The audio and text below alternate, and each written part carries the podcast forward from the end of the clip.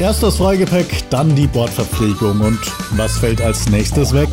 Verdienen Premium Airlines wie Lufthansa und Co. diesen Titel noch oder können wir uns den Aufpreis sparen?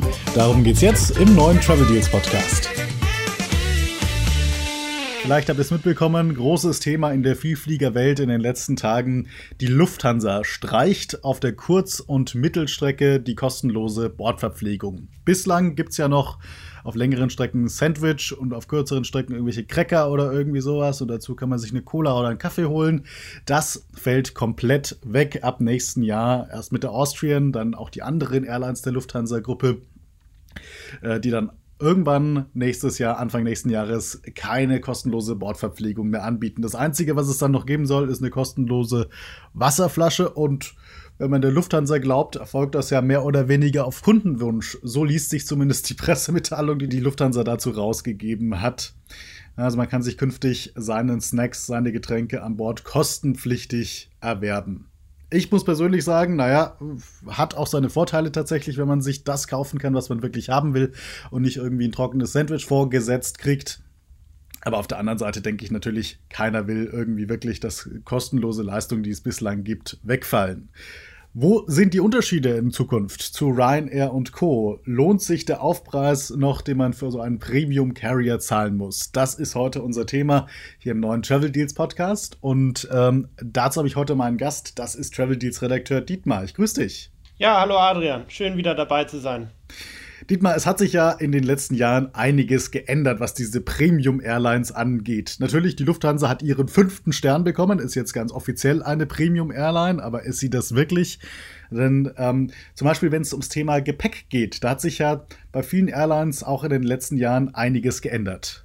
Ja, früher war es ja noch so, dass man bei diesen, wie du sagst, Premium Airlines äh, immer Gepäck und alles Mögliche noch dazu kriegte. Und es ist wirklich in letzter Zeit immer mehr so gewesen, dass eine Sache nach der anderen gestrichen wurde. Und gerade beim Gepäck ist es, sind wir jetzt wirklich, haben wir den Stand erreicht, dass bis auf ganz wenige Ausnahmen gerade in Europa kaum noch eine Airline kostenloses Gepäck im billigsten Tarif äh, anbietet. Also vor allem auf innereuropäischen Strecken, und das sind ja die Strecken, wo die Konkurrenz zu den Billigfliegern da ist, da ist es wirklich so, dass da ja eigentlich keine mehr das anbietet. Und das ist natürlich äh, schade. Aber das wirft natürlich, wie du sagst, auch die Frage auf, lohnt es dann überhaupt noch mit diesen Airlines zu fliegen? Ich habe gerade mal nachgeschaut, bei der Lufthansa-Gruppe gibt es auf der Kurzstrecke seit 2017 schon kein Gepäck mehr, also kein Aufgabegepäck mehr. 2018 ähm, hat die Lufthansa dann Freigepäck in die USA abgeschafft und seit 2019 gibt es auch auf vielen anderen Langstrecken kein kostenloses Aufgabegepäck mehr. Das gleiche gilt übrigens auch ähm, für die anderen, in Anführungszeichen, Premium Airlines, die es in Europa gibt, also die Gruppe KLM und Air France und auch British Airways Iberia. Auch da gibt es eigentlich kein Freigepäck mehr, wenn man den billigsten Economy Class Tarif bucht. Und damit, ja, sind die eigentlich auf dem gleichen Stand wie die Billigflieger auch, oder? Ja, ganz genau. Also ähm, es gibt natürlich Unterschiede, was das Handgepäck angeht. Ähm, aber was das, äh, also dieses 23 Kilo Gepäck angeht, sind die wirklich komplett auf dem gleichen Strand. Es gibt natürlich äh, Unterschiede, wie viel es kostet, äh, so ein Gepäck hinzuzufügen. Das ist bei manchen Billigfliegern auf manchen Strecken dann noch deutlich teurer als bei den Premium Airlines, muss man sagen, äh, weil die damit ja auch halbwegs ihr Geld verdienen. Ähm, aber wenn man dann den, den Preisunterschied des Tickets an sich äh, dann wieder einberechnet, dann ist man wieder bei, da muss man wirklich sehen, da ist es nicht immer dann so, dass es beim Billigflieger oder beim Premium Carrier äh, billiger oder teurer ist. Das ist wirklich ganz unterschiedlich. Aber eine Garantie hat man da nicht mehr. Ne? Einen signifikanten Unterschied, den es gibt zwischen den Billigfliegern und den Premium Carriern, ist, äh, wie du gerade schon gesagt hast, Handgepäck. Bei den Premium-Carriern ist es immer noch so, dass man ein großes Handgepäckstück, also einen richtigen Handgepäck-Trolley zum Beispiel, der bis zu 10 Kilo oder sogar noch mehr wiegen darf, mit an Bord nehmen darf. Das ist bei Ryanair, Wizz Air und Norwegian anders. Wie sieht es denn da aus? Was darf man denn da mit an Bord nehmen? Ja, da, da darf man ja praktisch nur noch ein, ja, die nennen das kleines Handgepäck mitnehmen. Das hat äh, bestimmte Maße, meistens ist es, glaube ich, 20 mal 30 mal 40 Zentimeter oder so. Sagen wir mal so, es ist ungefähr ein, ein kleiner Rucksack, den man unter den Sitz ähm, legen kann. Aber so ein Trolley ist dann schon auch nicht mehr inklusive. Und das bedeutet ja dann auch, also wenn man jetzt länger irgendwo wegfliegt, dann muss man tatsächlich entweder Gepäck einchecken, also Aufgabegepäck, oder eben dann ein großes Handgepäckstück dazu buchen. Also einen großen Trolley zum Beispiel. Und da finde ich, da halten sich meistens diese Aufpreise noch im Rahmen. Also ich habe mal nachgeguckt, bei Ryanair zum Beispiel kostet es, wenn man statt einem kleinen Handgepäckstück auch ein großes mitnehmen will, ähm, dann muss man so 8 bis 12 Euro pro Strecke muss man dann mehr bezahlen. Was ich jetzt finde, es geht noch. Ne? Also es ist jetzt kein Wucheaufpreis und es bleibt auch meistens in diesem Rahmen. Ja, ja. Es gibt auch eine Ausnahme. Ich meine, Eurowings ist ja jetzt so eine Airline, wo wir eigentlich nicht wissen, ist das jetzt schon wirklich Low Cost oder weil es der, zur Lufthansa-Gruppe gehört, äh, hat es noch einen irgendwie anderen Status? Ähm, aber es ist, gibt ja auch so seltsame Sachen, dass zum Beispiel das Handgepäck, äh, man darf bei EasyJet mehr Handgepäck nehmen als bei Eurowings, wenn ich mich nicht irre. Aber ja, wenn man mit so einem Trolley äh, auskommt, was auf vielen europäischen Strecken der Fall ist, dann ähm, ist man bei den meisten Airlines eigentlich gut aufgehoben. Da gibt es keine großen Unterschiede, weil wie du sagst, selbst bei denen, wo es nicht inklusive ist, da ist der Aufpreis nicht gigantisch. Ich möchte noch ein positives Beispiel hervorheben. Eine Airline, die sich selbst als Low-Cost-Carrier bezeichnet, ist hier EasyJet. Und bei EasyJet ist es genauso wie bei allen anderen Airlines auch. Also kein Aufgabegepäck, das inklusive ist. Aber man darf normales Handgepäck, also eine richtige Trolleygröße noch mitnehmen. Es gibt da keine Gewichtsbeschränkungen. Ne? Also der Trolley darf unbegrenzt schwer sein. Und das gibt es zum Beispiel nicht nur bei der Lufthansa. Also da schlägt sogar ein Billigflieger den vermeintlichen Premium-Carrier. Ja, EasyJet ist beim, beim Handgepäck großzügig. Dafür gibt es dann bei EasyJet, äh, habe ich das schon mehrmals erlebt, dass dieses Personal Item, was ja bei den Premium Carriers äh, eigentlich immer dabei ist. Also ein zweites also, kleines das heißt, Handgepäckstück. Ja? Genau, wie, wie eine Handtasche oder so. Das äh, hat EasyJet nicht. Und da sind die auch sehr streng. Also ich habe das schon erlebt, dass man äh, ja einen Rucksack hatte und eine Handtasche, eine kleine Handtasche. Und dann hieß es, nee, Handtasche ist Personal Item, das ist nicht inklusive. Und dann musste man praktisch diese Handtasche in den Rucksack reinstecken. Und ähm, gut, das passte und war dann kein Problem. Aber ähm, das, das war dann schon deutlich strenger, als man es bei den Premium Carriern erlebt. Auch muss man sagen, dass es zwar bei, bei Lufthansa und Air France und so ein Gewichtslimit gibt, ich aber noch nie erlebt habe, dass das wirklich äh, ja, irgendwo gemessen wurde. Ne? Also es wird ganz vereinzelt. Also ich hatte mal in Zürich, das bei mir sogar als Senator mit einem Senator-Vielfliegerstatus, dass sie in Zürich dann das Gepäck gewogen haben und ich war dann natürlich ein bisschen drüber. Aber immerhin hat man es dann kulanzweise kostenlos eingecheckt. Aber sie haben es tatsächlich gewogen in Zürich. Aber klar, das kommt sehr, sehr selten vor, dass sie. Ja, es ist, es ist wirklich eine Seltenheit. Ne? Ja. Ähm, wenn wir schon beim Thema Gepäck sind, es ist ja so, mit gewissen Vielfliegerstati, wie ich gerade angesprochen habe, der Lufthansa Senator zum Beispiel, krieg, hat man ja bestimmte Vorteile. Zum Beispiel ein zusätzliches Freigepäckstück. Ähm, nachdem ja jetzt überall kein Gepäck dabei ist, zählt das dann auch? Darf ich dann bei der Lufthansa trotzdem mit einem Vielfliegerstatus noch ein äh, Gepäck einchecken oder wie ist das? Ja, das ist ein heikles Thema, sagen wir mal. Denn ähm, zum Beispiel der Frequent Traveler hat ja als Vorteil ein zusätzliches Gepäckstück aber nur wenn schon ein Gepäckstück im Tarif drin ist. Und da es ja nicht der Fall ist äh, in diesem Leittarif, dann hat man kein Gepäckstück, auch mit dem Frequent Traveler Status. Hat man jetzt einen Starlines Gold Status, dann gibt es momentan die Kulanzregel. Die Kulanzregel heißt, äh, ja, man darf noch ein Gepäckstück aufgeben, allerdings nur auf Langstrecke, genau, und auf Kurzstrecke halt selbst das nicht. Auch bei British Airways äh, haben Statuskunden keinen Anspruch auf Gepäck. Insofern bleibt eigentlich nur SkyTeam, KLM, Air France und alle anderen SkyTeam Airlines. Bei denen ist ja immer, äh, selbst ab dem Silberstatus, äh, 23 Kilo Gepäck dabei. Das ist ja so ein allianzweiter festgeschriebener Vorteil. Insofern, da kann man noch als Statuskunde sein Gepäck abgeben. Ansonsten wird es eng. Es gibt äh, noch ein paar Ausnahmen. Zum Beispiel äh, diese äh, polnische Airline LOT, die ist ja auch Teil von Miles More und die lässt selbst die Frequent Traveler immer ähm, ein Gepäckstück mitbringen und Star Alliance Gold auch ähm, auf Kurzstrecken. Ja, aber bei der Lufthansa, aber, Lufthansa Austrian, Swiss, Brussels Airlines, Lufthansa-Gruppe eben nicht. Ne? Also da kann eigentlich von Premium Airline und Premium Kunden dann keine Rede sein, wenn man nicht mal den Statuskunden ein kostenloses Gepäckstück gewährt. Das ist auch eine, eine Entwicklung, die sehr schade ist, finde ich. Also, dass da selbst, selbst mit dem höchsten Allianzstatus äh, auf Kurzstrecke wirklich nicht zu holen ist, sozusagen. Das ist ein bisschen schade. Was ich da noch ganz interessant finde, ist der Blick über den Atlantik. Auch wenn sich dieser Podcast jetzt in erster Linie auf Europa beschränkt, finde ich, sollte man sich mal Southwest Airlines in den USA anschauen. Das ist ein Billigflieger, rein theoretisch, aber die erlauben allen Passagieren zwei eingecheckte 23 Kilo Gepäckstücke kostenlos und schaffen sich damit quasi so ein Alleinstellungsmerkmal, weil keine andere Airlines, nicht mal die Premium Airlines erlauben, ihren Kunden kostenlos Gepäck einzuchecken. Und das ist natürlich dann schon ganz nice. Und so kann man sich als äh, Billigflieger natürlich dann auch gewissermaßen abheben. Und ich meine, Billigflieger verdienen ja auch äh, größtenteils damit, dass deren Flieger immer voll sind. Ne? Und wenn man sowas anbietet, dann erreicht man gerade das. Ne? Insofern ist das eine, eine Strategie, die kundenfreundlich ist und es, sie scheint ja auch für Southwest Airlines selbst äh, aufzugehen. Ne? Natürlich, und es geht auch schneller wahrscheinlich. Ne? Also wenn jeder sein Gepäckstück mit an Bord nimmt, das kostet natürlich Zeit. Und äh, das ist Zeit, die so ein Billigflieger am Boden nicht hat, weil da soll der Turnaround schnell gehen. Und wenn die einfach dann schon vom Baggage-Loadern äh, in den Flugzeugbauch geladen werden, geht natürlich dieser ganze Bodenprozess um einiges schneller. Und so kann man dann auch Geld sparen, ne? Ja, auch das Checken, dass jeder Passagier auch wirklich diese Maßnahmen einhält, das, das geht ja auch auf die Zeit. Ne? Nicht nur äh, in dem Flieger selbst, sondern generell auch. Da brauchst du auch, äh, naja, da muss das Personal dann auch dementsprechend immer eingreifen und so. Wenn man das alles nicht hat, wie du sagst, ja, sparst du natürlich viel Zeit mit. Ne?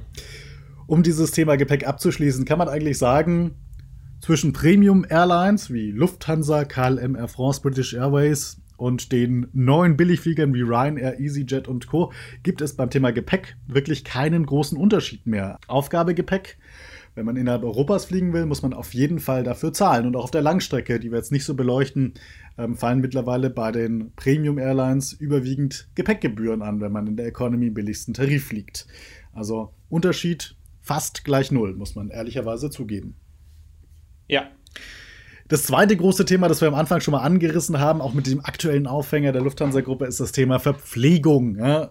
Kriegt man noch einen kostenlosen Snack, kriegt man Sandwich, Getränke an Bord, ja oder nein? Und da gibt es, beziehungsweise gab es schon noch ein paar Unterschiede. Ähm, Dittmar, wenn wir uns da die Lufthansa-Gruppe anschauen, wie sieht es denn da aus? Dank dieser neuen Nachricht von gestern, oder naja, das wird jetzt äh, vor vorgestern gewesen sein, wenn das veröffentlicht wird, ja, es sieht es nun so aus, dass es ab Frühling nächsten Jahres bei der Lufthansa äh, auf der Kurzstrecke nur noch eine Wasserflasche gibt. Und bei Swiss genauso. Der Snack, der fällt weg. Und ähm, ja, auf den Mittelstrecken war es ja sogar mehr als ein Snack. Da war es ja sogar eine, eine kleine warme Mahlzeit und die fällt auch weg. Ähm, man kann auch das Getränk nicht mehr selber auswählen. Es gibt wirklich nur noch eine Wasserflasche. Und das ist natürlich schon ja, gerade was die Getränke angeht ähm, und die Mittelstrecke, Mittelstreckenverpflegung, ist da schon ein großer Unterschied zu dem, was wir vorher hatten.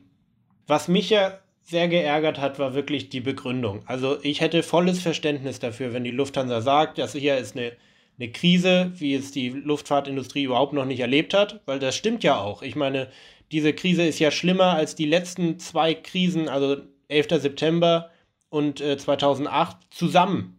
Ne? Also da hätte ich ja volles Verständnis, wenn die sagen, es muss einfach so sein, wir haben zu viel Konkurrenz und die, und die Lage ist so. Stattdessen kommen die aber mit, ja, auf vielfachen Kundenwunsch schaffen wir das Catering ab. Wer soll das glauben? Also du sagst ja auch, dass dieses Buy on Board äh, vielen gefällt, weil dann können die selber auswählen und so. Okay. Ähm, vorher gab es ja wirklich das war ja auf den ganz kurzen Strecken echt miserabel, was es da gab. Das war ja ein Müsli-Riegel und das war's. Aber Getränkeauswahl gab es ja komplett, ne? Also Wein und Bier und alles Mögliche, ne? Und da jetzt zu sagen, äh, auf Kundenwunsch gibt es nur eine Wasserflasche und alles andere muss man ab jetzt bezahlen, Wel welcher Kunde hat sich das denn gewünscht? Ähm, der soll sich mal bei mir vorstellen. Ne? Ja, stimme ich dir absolut zu ich, ich, hatte, das habe ich am letzten Podcast auch schon mal erwähnt, war ich in so einem äh, für Senatoren, also mit Vielfliegerstatus, irgendwie so ein ähm, Webinar, wo sie alle mal eingeladen haben. Und da hat irgendjemand gesagt, ja, die Streichungen, die wir momentan machen, sind aufgrund des politischen Drucks auch, weil die Lufthansa sparen muss durch diese Staatshilfe, die sie bekommen hat, kann man eben nicht so viel Geld ausgeben. Da muss man gewisse Einschnitte ähm, wagen. Und das fand ich eine gute Begründung. Also, das ist auch was, was ich nachvollziehen kann. Aber dieses PR-Sprech, ja, auf vielfachen Kundenwunsch führen wir bei und Bord ein und schaffen die kostenlose Verpflegung ab, das, das finde ich einfach irgendwie ein bisschen daneben. Und das ist halt auch schon so übertrieben lächerlich, dass, wer soll denn das glauben?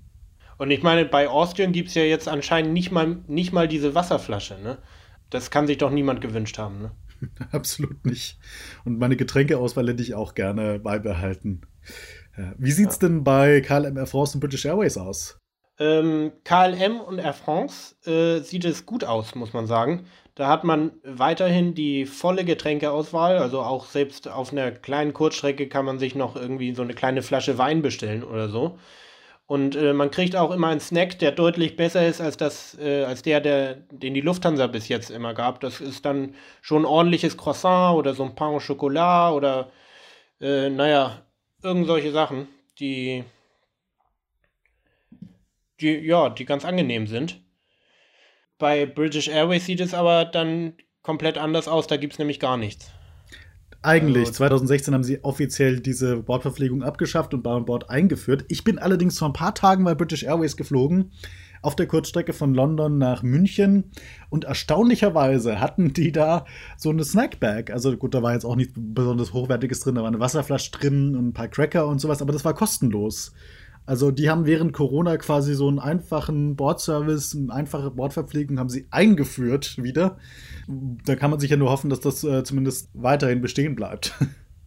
Ja, ist ganz nett. Es gibt auch eine Ausnahme bei British Airways, das sind die Flüge nach London City mit äh, British Airways City Flyer. Äh, da gibt es auch Verpflegung. Aber generell gibt es bei British Airways auf den meisten Strecken ähm, standardmäßig nichts. Also jedenfalls nicht kostenlos. Standardmäßig nichts gibt es auch bei Ryanair, Wizz Air, EasyJet und Norwegian. Also bei allen Billigfliegern, die haben schon immer, seit es sie gibt, quasi Buy-on-Board-Service. Das heißt, man kann sich aus einer Speisekarte irgendwas aussuchen. Und ich muss sagen, also ich finde das jetzt gar nicht schlecht. Also ich äh, bin neulich mal Ryanair geflogen irgendwie habe ich aus irgendeinem Grund dann einen Notausgangssitz äh, zugewiesen bekommen, ohne Aufpreis, was ich ja schon mal ganz nett fand.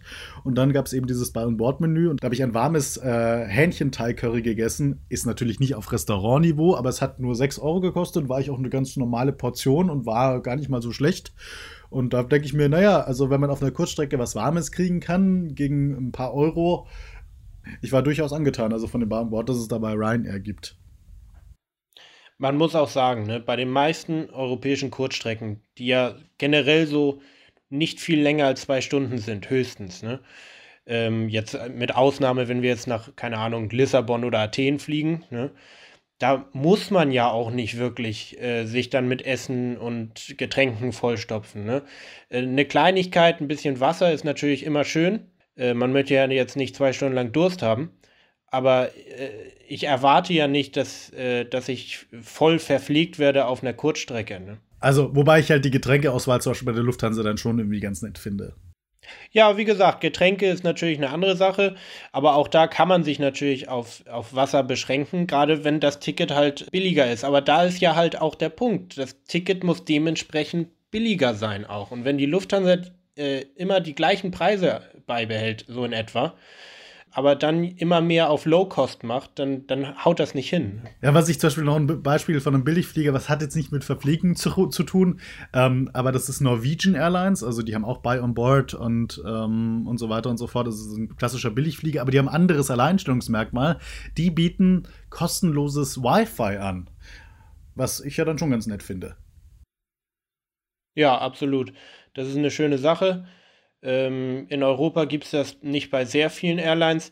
Äh, bei der Lufthansa gibt's das, äh, hat es das in diesem Jahr gegeben, habe ich mehrfach gehört, dass Leute das kostenlos nutzen konnten.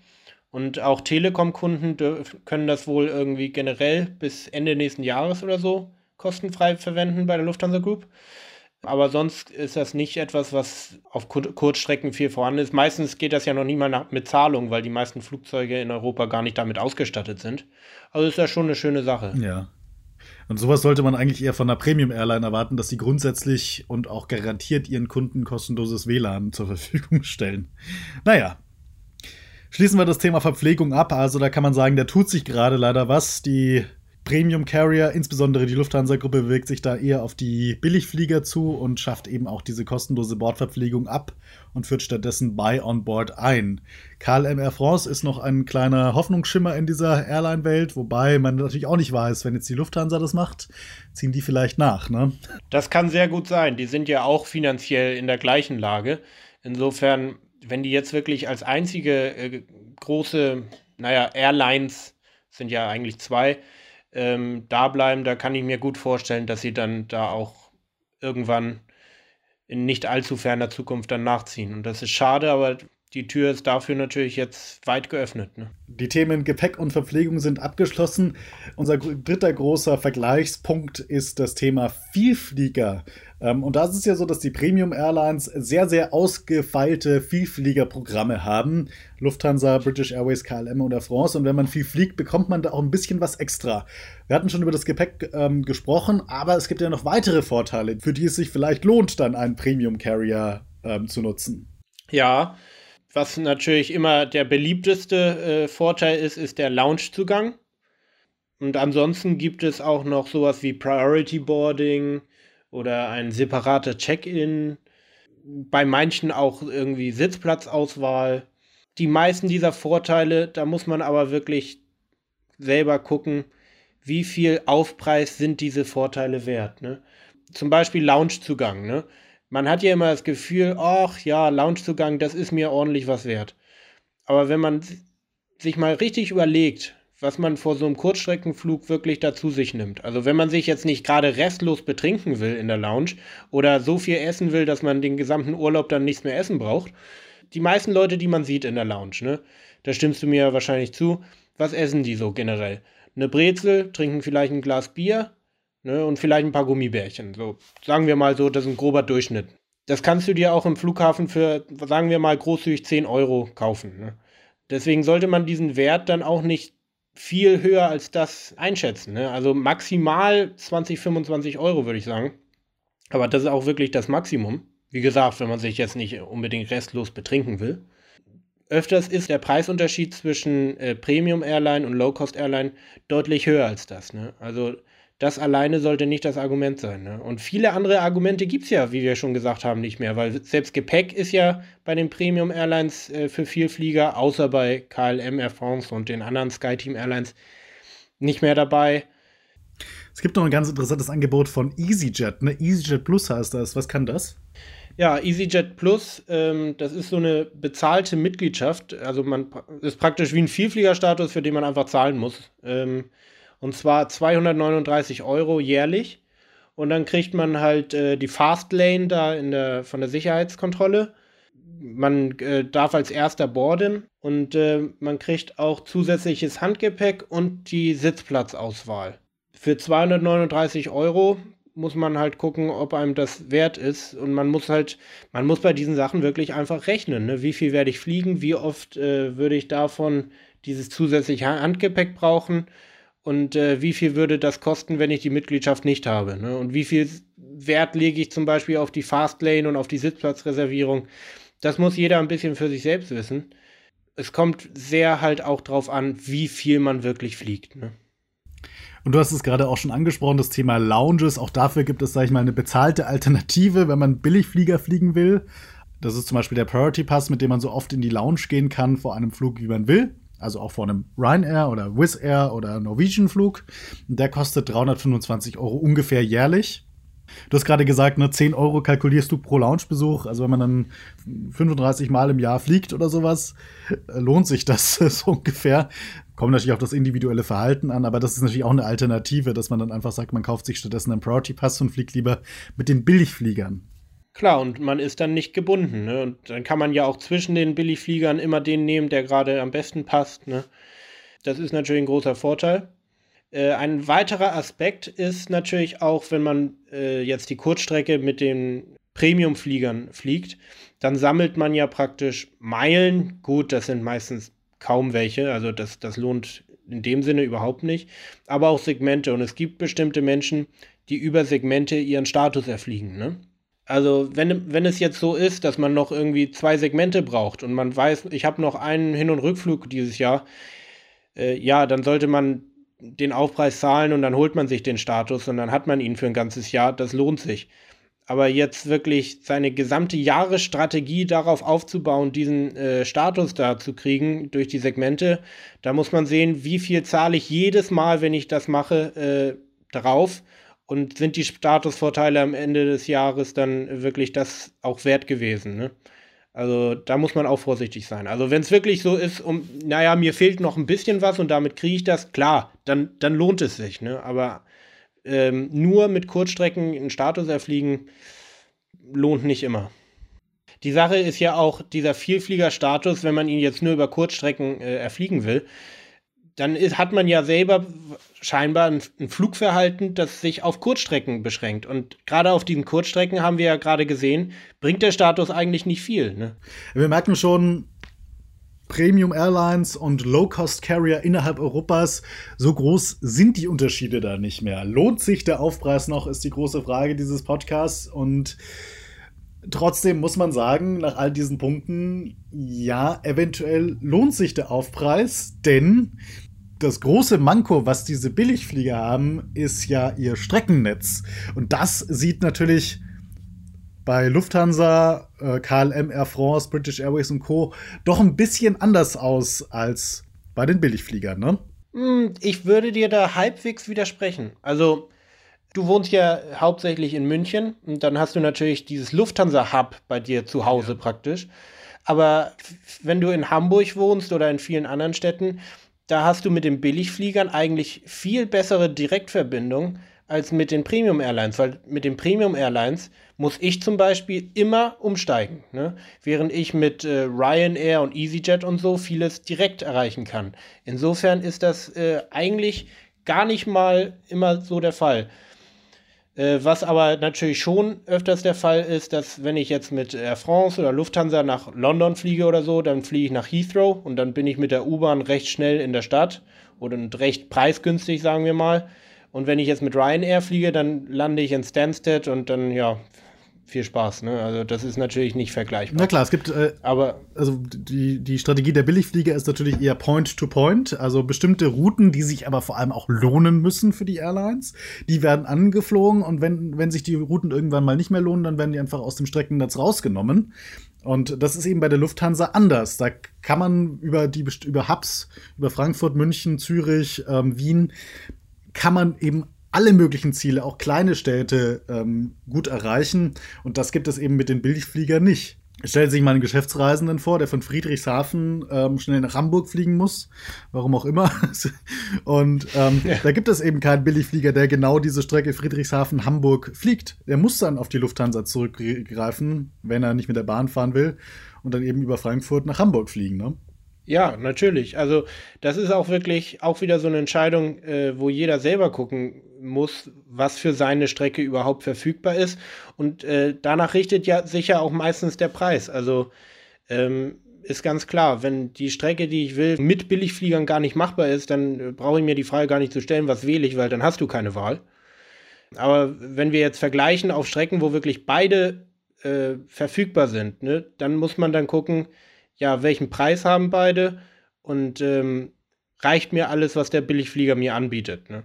Und wie wir ja jetzt festgestellt haben, in den meisten Fällen sollte es reichen, denn die Premium Airlines bieten ja auch nicht viel mehr.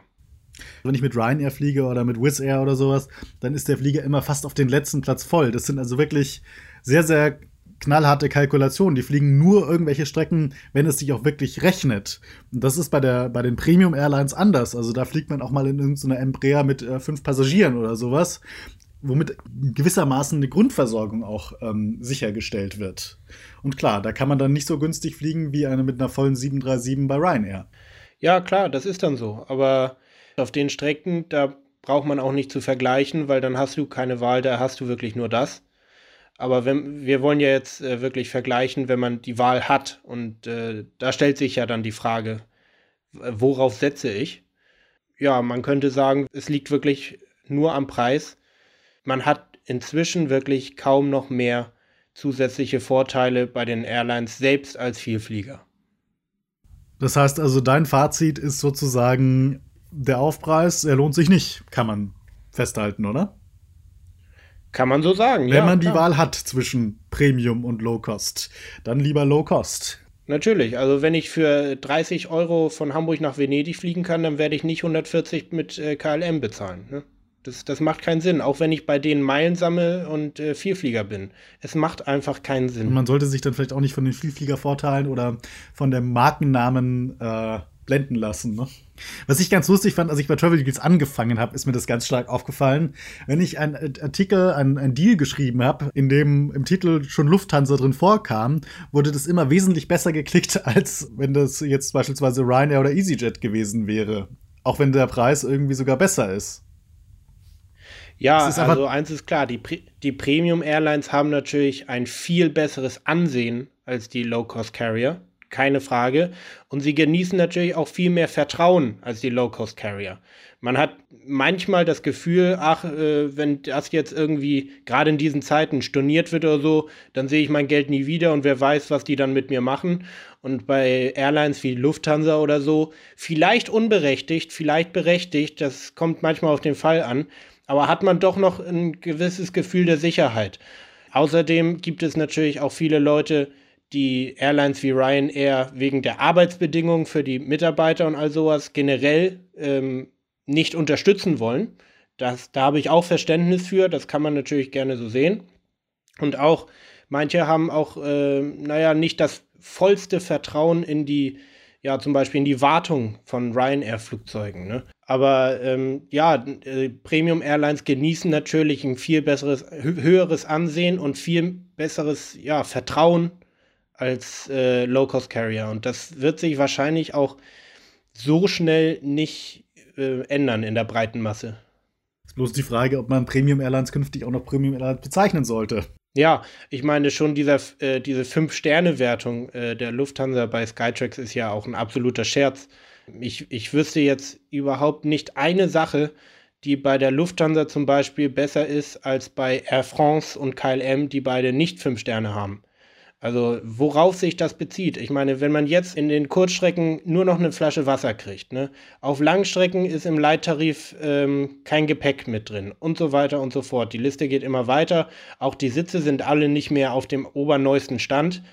Worauf beziehen sich diese fünf Sterne noch? An der angekündigten Business Class, die irgendwie dieses Jahr kommen sollte oder nächstes und sich immer weiter verschiebt? Ich meine, man kann doch nicht fünf Sterne geben für etwas, was vielleicht in der Zukunft mal passiert ich meine, im aktuellen Stand äh, spricht eigentlich nichts dafür, dass Lufthansa äh, die fünf Sterne hat. Gerade da es halt echt wenige Airlines sind, die diese fünf Sterne bekommen hat. Weil wenn es jetzt so wäre, ja, Lufthansa, British Airways, KLM, Air France, Singapore Airlines, alle haben fünf Sterne.